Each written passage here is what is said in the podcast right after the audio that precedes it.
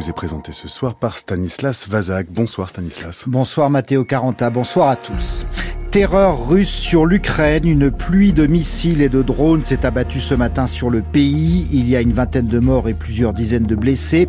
L'un de ces missiles aurait survolé la Pologne, affirme Varsovie. Dans ce journal, reportage à Kiev où la population a appris à vivre avec les frappes russes. En Russie, la répression qui s'intensifie. Xenia Fadeyeva, une proche d'Alexei Navalny, a été condamnée aujourd'hui à 9 ans de prison. Depuis le début de la guerre, 20 000 Russes opposés au Kremlin ont déjà été arrêté. En France, polémique à Grenoble après l'arrestation d'une dizaine de livreurs sans papier. Une indignité dénonce le maire écologiste Éric Piolle.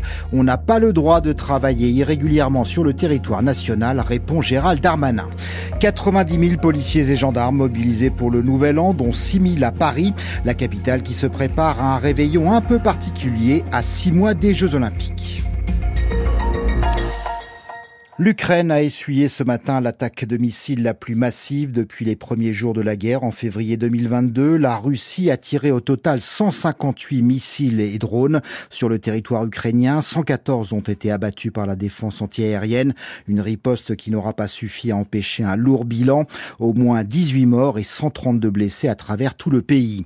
Les Russes ont d'abord visé des cibles civiles, dénonce Kiev, des immeubles d'habitation dans la capitale ou même une maternité à Dnipro preuve que dans sa guerre d'invasion, Vladimir Poutine cherche avant tout à briser la résistance ukrainienne en bombardant la population. À Kiev, il y a eu de nouvelles alertes cet après-midi. Le reportage de notre envoyé spécial, Claude Guibal. Il est 15h à Kiev et une sirène, une de plus. Premier réflexe, regarder les téléphones, vérifier s'il s'agit d'un missile ou d'un drone, en fonction et selon la peur de chacun, descendre ou pas aux abris. Sur la place Maïdan, certains se dirigent vers le métro pour se mettre à l'abri. Oleg lui s'en fiche. Je viens de Kharkiv, j'en ai rien à foutre des alertes. Chez moi, c'est à moins de 30 km de la frontière russe. Et quand les Russes tirent sur nous depuis Belgorod, une roquette met 45 secondes à toucher sa cible. Au début, j'avais peur les deux premiers mois de la guerre, mais maintenant, ça n'a plus aucun sens. Je ne veux pas aller dans un abri, que les Russes aillent se faire foutre. On descend les marches du métro. Dans le ventre de Kiev, la vie continue, la fleuriste vend ses fleurs, un orchestre joue près du supermarché souterrain et Bogdan, un bonnet kaki enfoncé sur la tête, consulte son smartphone en attendant que ça passe. Ces attaques ne visaient pas des sites militaires, des camps, ce genre de choses. Ces attaques ont ciblé des infrastructures civiles. Ce sont des crimes de guerre. La question ne se pose pas, ce sont des faits. La Russie est un État terroriste. Ce que je ressens, de la rage, mais aussi de la détermination à repousser ces Russes. Le smartphone de Bogdan se met à vibrer, c'est la fin de l'alerte et qu'il coupe dans un rictus amer. Jusqu'à la prochaine. Claude Guibal, envoyé spécial à Kiev, des frappes lâches, dénonce le chef de la diplomatie européenne, Joseph Borrell. L'Union européenne qui se tiendra aux côtés de l'Ukraine aussi longtemps qu'il le faudra, a-t-il ajouté. L'ONU appelle Moscou à mettre fin immédiatement à ces attaques. Quant à la France, elle condamne avec la plus grande fermeté une stratégie de terreur. Et le Royaume-Uni annonce ce soir qu'il va envoyer envoyer 200 missiles antiaériens à l'Ukraine. Le Royaume-Uni reste absolument déterminé à soutenir l'Ukraine face à la barbarie russe, déclare Grant Shapps, le ministre britannique de la Défense. Par ailleurs, Volodymyr Zelensky affirme ce soir s'être rendu sur le front dans le Donbass. Le président ukrainien était à Avdivka, une ville assiégée par les forces russes près de Donetsk. Sur une vidéo postée sur son compte Telegram, on le voit remettre des décorations à des soldats ukrainiens. Les bombardements bombardements russes de ce matin ont aussi visé l'ouest ukrainien et notamment la grande ville de Lviv. La Pologne voisine affirme même qu'un missile russe est entré dans son espace aérien avant de revenir en Ukraine. La défense antiaérienne polonaise a été mise en alerte. La Pologne, membre de l'OTAN, veut à tout prix éviter que le conflit ukrainien ne déborde sur son territoire. Les explications de notre correspondant dans la région, Sébastien Baer. Selon les autorités de Varsovie, le missile a survolé l'espace aérien polonais pendant trois minutes sur une quarantaine de kilomètres. Sitôt l'engin repéré grâce au radar, l'armée polonaise a dépêché des avions pour l'intercepter. Mais, explique le commandant opérationnel des forces armées, la brièveté du vol et la trajectoire ont empêché toute tentative d'abattre le missile. Le militaire n'a guère de doute. L'objet arrivait de l'Est, depuis la frontière ukrainienne, dit-il. Ce que confirment des habitants de la zone frontalière qui disent avoir vu passer le missile au-dessus de leur tête.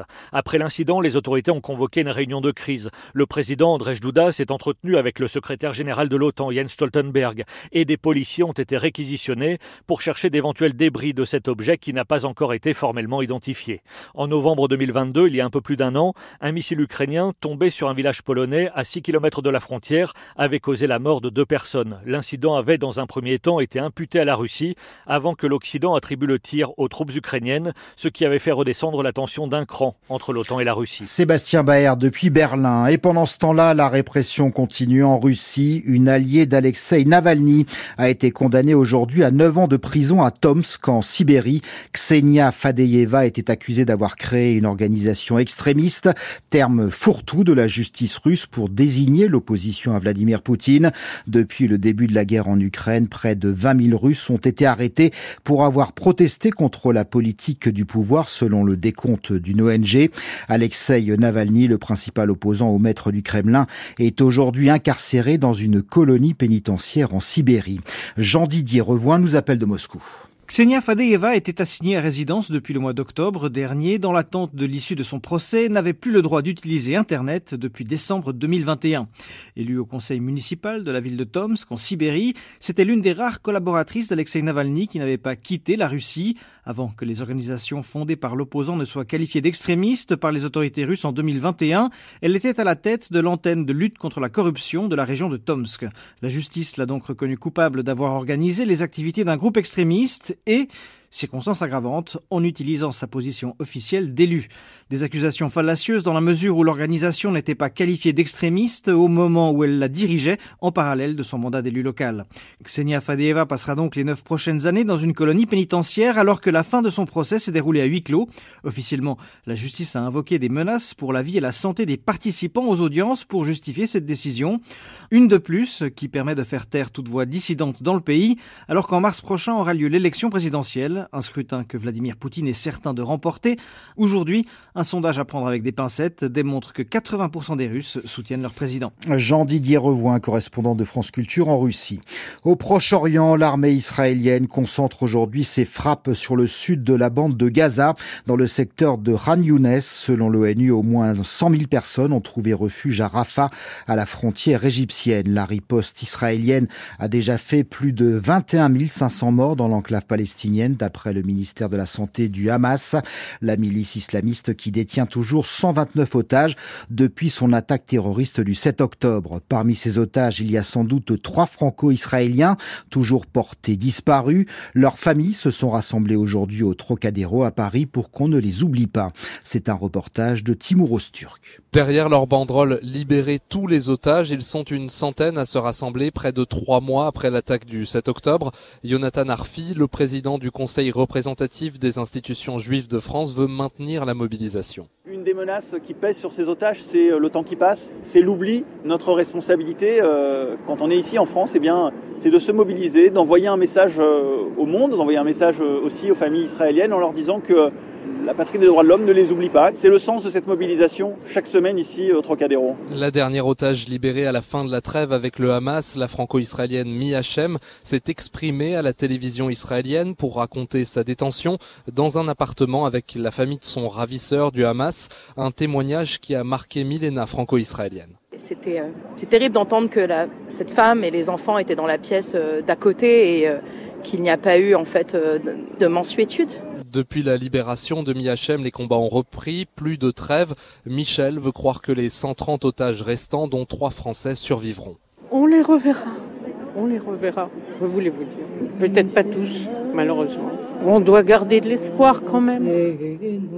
Le rassemblement ici au Trocadéro se termine par un poème en hébreu pour ces otages. Timur Osturk avec les moyens techniques d'Alexandra Bergel pour ce reportage sur le rassemblement en soutien aux trois franco-israéliens portés disparus depuis le 7 octobre. On en sait un peu plus ce soir sur ces 276 passagers indiens qui ont transité par la France avant d'atterrir à Bombay lundi. Leur avion était resté bloqué quatre jours sur le tarmac de l'aéroport de Vatry dans la Marne. Les autorités françaises soupçonnaient un trafic d'êtres humains. La police indienne a interrogé ces 276 passagers et selon les premiers éléments de l'enquête, ils avaient payé pour rejoindre clandestinement les États-Unis. Comme Bastin nous appelle de New Delhi. La plupart des citoyens indiens à bord du vol de la compagnie roumaine Legend Airlines étaient originaires des États du Punjab et du Gujarat, au nord du pays. Selon la police du Gujarat, certains avaient déboursé jusqu'à 12 millions de roupies, soit 130 000 euros, pour entrer aux États-Unis. L'avion était censé atterrir en Amérique du Sud, au Nicaragua. Les passagers avaient ensuite reçu la promesse de passer la frontière via le Mexique. Mais il reste beaucoup de zones d'ombre sur lesquelles les enquêteurs veulent avancer au plus vite. Comment les passeurs ont-ils démarché ces citoyens?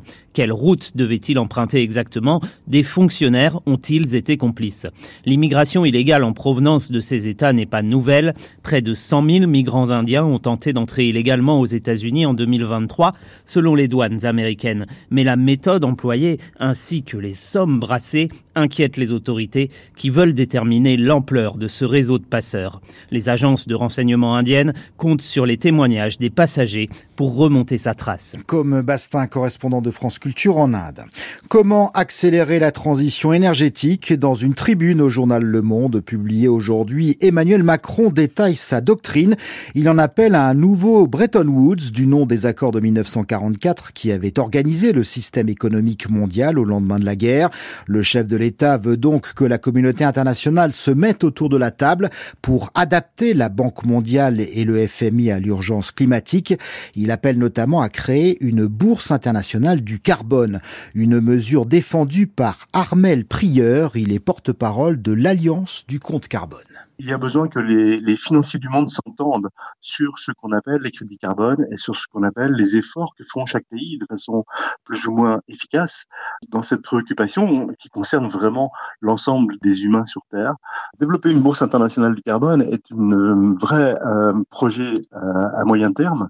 Nous pensons qu'il faut le démarrer pays par pays. Les sept propositions de euh, président Macron sont tout à fait importantes et intéressantes. Et effectivement, aller vers un marché mondial un échange mondial, une mise en équilibre mondial, euh, semble vraiment nécessaire. Une huitième serait encore plus opérationnelle, c'est d'expérimenter sur la France une telle démarche. La question se pose aujourd'hui entre mettre en place une taxe carbone, comme il avait été proposé et stoppé par les Gilets jaunes, et euh, proposer une dotation carbone comme nous proposons. Et donc, il faudrait consulter l'ensemble des Français pour demander quelle est la, meilleure euh, option pour tendre vers le 2 tonnes par an en 2050. Armel, prieur de l'Alliance du compte carbone, une alliance qui propose la mise en place d'une monnaie carbone. Il s'agirait de donner à tous les citoyens un budget carbone à respecter pour toute consommation de biens et de services, un budget qui se réduirait chaque année de façon à atteindre l'objectif de neutralité en 2050.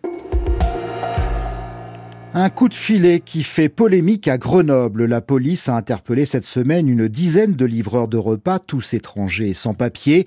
Quelle indignité s'est insurgé le maire écologiste de la, ville, Éric Piolle, sur le réseau X ex-Twitter. Réponse de Gérald Darmanin. On n'a pas le droit de travailler irrégulièrement sur le territoire national, a martelé le ministre de l'Intérieur. Bonsoir Azaïs Perronin. Bonsoir. Que sait-on Azaïs de cette opération de police à Grenoble? Alors ça s'est passé mercredi soir. Des opérations de police ont lieu simultanément dans différentes villes du département. À Grenoble, Voiron et Vienne, des livreurs sans papier sont arrêtés puis placés en garde à vue. Mohamed Fofana, le responsable CGT des livreurs d'Isère, était sur place à Grenoble. À la place Victor Hugo, dans cette place là-bas où tous les livreurs on se regroupe en face de Burger King. Et la place a été encerclée par les flics, ça a été bouclé. Un groupe de livreurs, ils ont été menottés devant moi, embarqués dans les voitures et conduits en direction du centre de, à Lyon, au commissariat de Lyon. C'est une violence, donc ça m'a beaucoup touché. Depuis, les livreurs ont été relâchés avec une obligation de quitter le territoire et des interdictions de retour sur le territoire. C'est ce que nous rapporte le responsable CGT. Nous n'avons pas pu vérifier ces informations auprès du parquet qui n'a pas répondu à nos sollicitations. En revanche, sur le réseau social X, le procureur de Grenoble précise que ces contrôles ont aussi permis de constater que les livreurs en situation régulière étaient gravement exploités par ceux qui leur sous-louaient leur licence et il a ajouté que des enquêtes étaient engagées. Et cette affaire Azaïs relance le débat autour de la loi qui vient d'être adoptée. Est-ce que ce texte va changer quelque chose pour ces livreurs sans papier qui travaillent dans un secteur en tension? Depuis hier, on retrouve en effet l'évocation de la loi immigration dans les différentes prises de parole politiques. Le maire de Grenoble, Éric Piolle, appelle à régulariser ces travailleurs de l'ombre. Lors du point presse ce matin, son adjoint Pierre Mériot trouve insupportable qu'on refuse de régulariser des travailleurs dont l'économie a besoin. Alors selon cette loi immigration adoptée mais pas encore promulguée puisqu'il faut attendre la décision du Conseil constitutionnel, la, régularisation des travailleurs sans papier dans les métiers en tension ne sera pas automatique mais au cas par cas. Ce sera au travailleur de faire sa demande puis au préfet de décider. Il y aura bien des conditions à remplir, avoir résidé en France pendant au moins trois ans et exercer une activité salariée dans les secteurs en tension durant au moins 12 mois sur les 24 derniers. Mais difficile de savoir précisément combien de personnes seront concernées et donc si ces livreurs auraient pu être régularisés avec une telle loi promulguée. Azaïs Perronin, merci. On évoquait un instant Gérald Darmanin. Le ministre de l'Intérieur a présenté ce matin le dispositif sécuritaire pour le nouvel an. 90 000 policiers et gendarmes seront mobilisés sur tout le territoire, auquel il faut ajouter 5 000 militaires de l'opération Sentinelle. À Paris, 6 000 agents des forces de l'ordre seront sur le pont. Mathilde Lemaire, le dispositif dans la capitale sera particulièrement important cette année. La maire de Paris a souhaité des célébrations plus importantes à l'occasion du basculement dans l'année des JO. Le périmètre de sécurité autour des Champs-Élysées sera donc plus étendu. Barriérage et fouilles systématiques aux entrées dès l'après-midi. Surveillance aussi du Champ de Mars, du Trocadéro et des transports en commun. Au sujet des appels à manifester le soir du 31 en soutien à la Palestine, notamment sur les Champs-Élysées, le préfet de police de Paris rappelle que ces manifestations sont interdites. Les policiers auront aussi un œil sur les quartiers qui ont connu des violences en mai-juin dernier. Il y a déjà eu ces derniers jours des saisies de mortiers d'artifice à Mulhouse, Strasbourg, Célestat. On sait que la plupart sont importés d'Allemagne, saisies aussi à Marseille. Il y aura dans les quartiers dits sensibles et ailleurs au total 73 unités de force mobiles sur le terrain, des renforts par exemple à Charleville-Mézières ou Romans-sur-Isère en raison des récentes violences. Dans les zones de tension, pour la première fois, les forces de l'ordre pourront utiliser des drones avec autorisation de captation d'images. La loi l'autorise désormais. Neuf hélicoptères de la gendarmerie sont également prêts à sortir. Mathilde Lemaire, merci.